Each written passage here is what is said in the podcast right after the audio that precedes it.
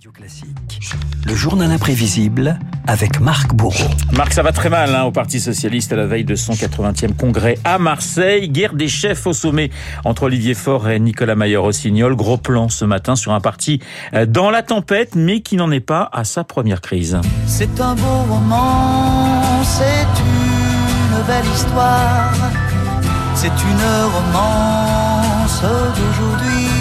Et oui, 1972, Renaud Michel Fugain invente le romantisme et François Mitterrand promet l'union sacrée au congrès d'Épinay, une grande famille de la gauche réunie autour d'un point et d'une rose. Une rose, c'est pas facile, on s'y écorche les doigts, mais c'est beau. Et la rose, eh bien, il la tient, et le cas échéant, il la jette en signe d'amitié à tous ceux qui aiment les fleurs comme nous. Que sont devenues les fleurs? Eh bien justement, François Mitterrand tente un bouquet aux radicaux et aux communistes avant que Georges Marchais, rappelez-vous, ne les jette à la poubelle. Quand j'ai entendu François Mitterrand refuser de s'engager sur l'existence d'une défense nationale indépendante, j'ai dit à ma femme, François Mitterrand a décidé d'abandonner le programme commun de la gauche, fais les valises, on rentre à Paris. La main,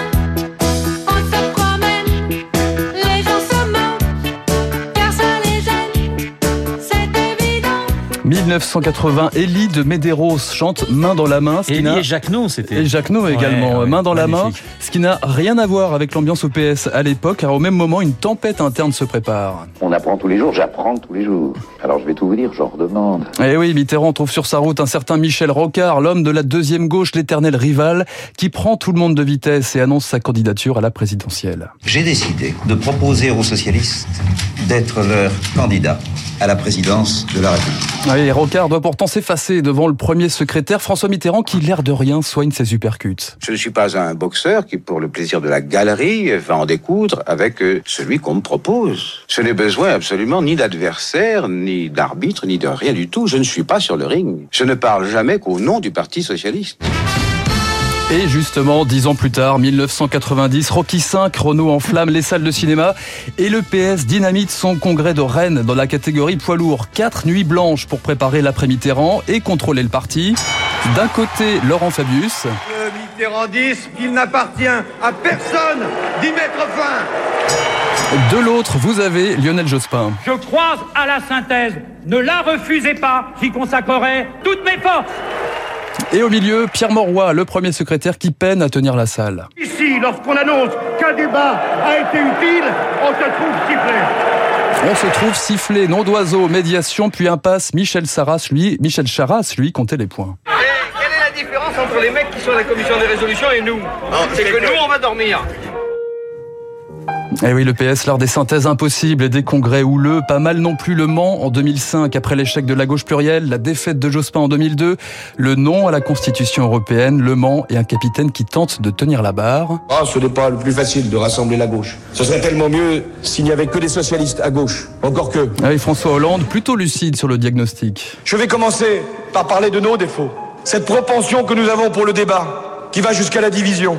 Cet euh, amour pour la magie des mots, qui va jusqu'au fiasco des actes, parfois. Et il ne s'était pas trompé, 2008, duel au sommet pour sa succession, magie des mots entre Ségolène Royal et Martine Aubry. Il faut nous soigner de toutes ces petites et grandes blessures. Nous finirons bien par nous aimer un tout petit peu. Ségolène a demandé qu'on se respecte. Respectons-nous. Voilà, vous la sentez cette bonne ambiance, Renaud. Bataille pour le poste de premier secrétaire, soupçon de fraude et psychodrame.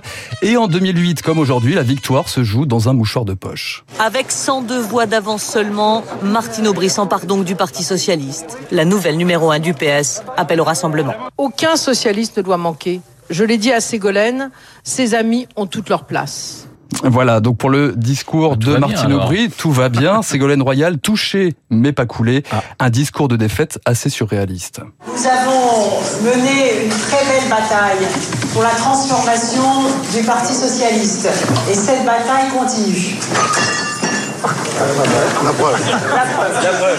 Ah, La preuve des verts qui se cassent aussi après les défaites de Benoît Hamon, d'Anne Hidalgo, le PS. Un parti finalement qui s'est continuellement piqué avec sa rose. Et toi non plus, tu n'as pas changé. Toujours les mêmes parfaits légers.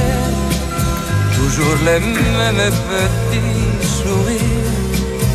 Il n'y a que Marc Bourreau qui est capable, pour parler du Parti Socialiste, de mettre du Michel Fugain, du Élie Jacquenot, du Rocky, du Michel Legrand, du Chopin et même du Julio Iglesias. Tout est possible avec le PS. Tout est possible avec le PS et surtout avec Marc Bourreau et son journal imprévisible que le monde entier nous envie. Merci, mon cher Marc. Bah, la prochaine fois, vous nous parlerez de la droite. Voilà. Ça sera forcément. Je vous ferai une playlist aussi, Voilà, si vous vous nous ferez une playlist. Voilà. Effectivement, ça sera pas forcément euh, mieux de ce côté-là. Merci, Marc. Il est 7h55 sur l'antenne de Radio Classique. Dans un instant, c'est le camarade David Barrault qui va nous présenter son décryptage. Il est 7h55.